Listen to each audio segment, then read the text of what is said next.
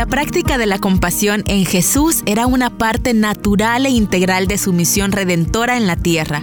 De ningún modo era por iniciativa propia. Libro Valerosa Compasión.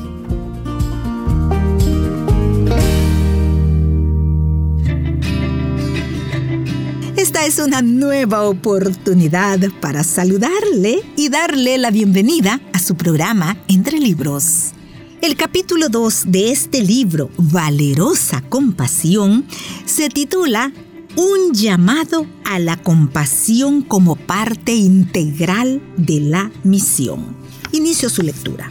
Se palpaba el entusiasmo aquella cálida tarde en Ashagrán, ciudad de la esperanza. Todas las mujeres y los niños que habían salido de la zona roja para encontrar una nueva vida, junto con los jóvenes del programa Desafío Juvenil de Bombay, estaban reunidos con el personal e invitados a un emocionante día de celebración. Había llegado el momento en que los graduados de la comunidad de servicio recibieran su diploma de reconocimiento por haber completado el programa de discipulado. Luego llegó la hora de honrar a las mujeres que habían salido de este tipo de esclavitud moderna y que habían hallado nueva vida y sanidad en Cristo Jesús. Fue un momento profundamente emotivo, mientras las mujeres con hermosos saris nuevos y con paso tímido se acercaban a la plataforma para recibir su diploma. Para la mayoría de ellas, esta sería la primera vez en su vida en que recibían un honor y reconocimiento por haber cumplido algo de valor. Ese hecho de por sí solo ya es difícil de comprender para aquellas de nosotras que desde los primeros años de escuela hemos sido reconocidas con diversos premios. Una mujer en particular me llamó la atención y tocó las fibras más sensibles de mi corazón. Estaba vestida con un sari de un intenso color violeta Mientras se acercaba a mí con pasos vacilantes para recibir su diploma y una oración de bendición, las lágrimas corrían por su rostro, visiblemente desfigurado por años de violencia.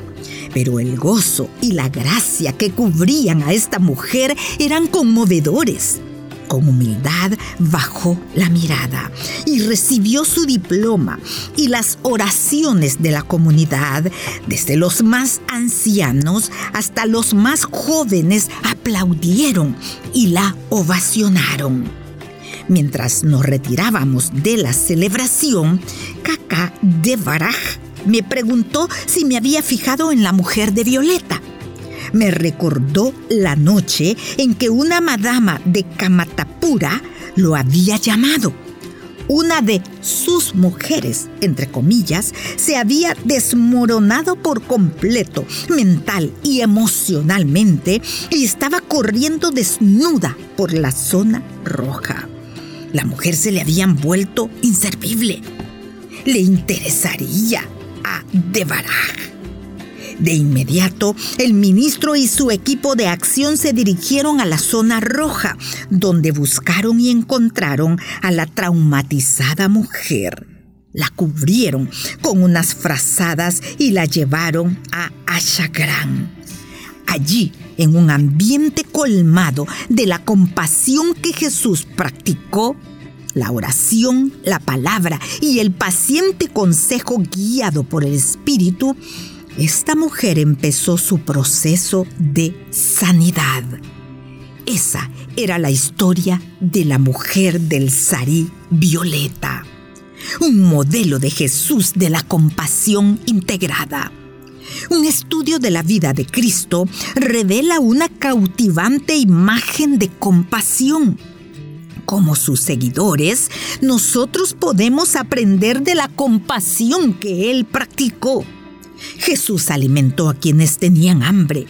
Jesús se acercó para resucitar al hijo de la viuda. Jesús tocó y sanó al hombre con lepra.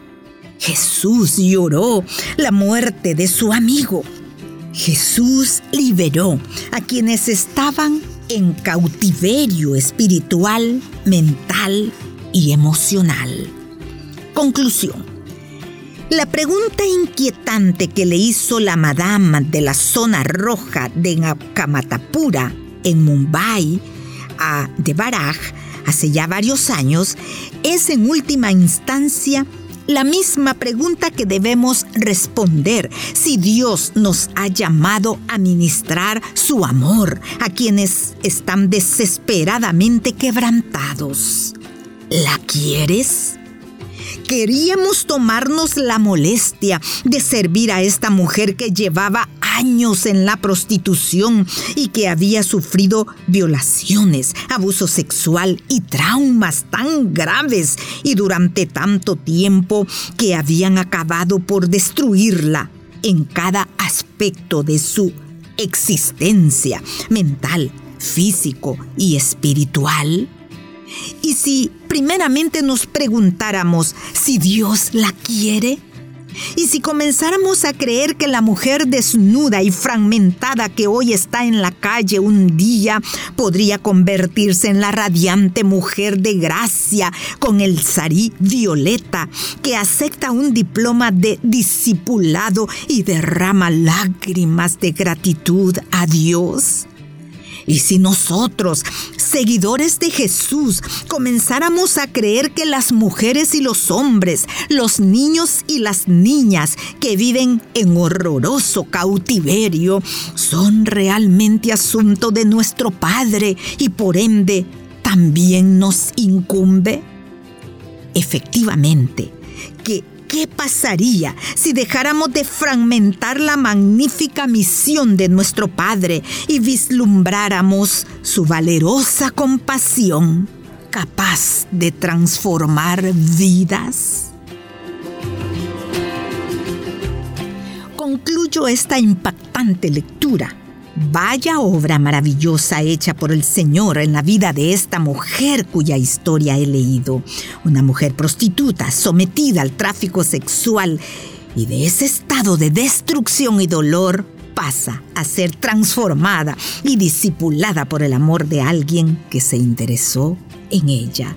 La pregunta de cierre de la lectura de hoy creo nos desafía. ¿Qué pasaría si dejáramos de fragmentar la magnífica misión de nuestro Padre y vislumbráramos su valerosa compasión capaz de transformar vidas?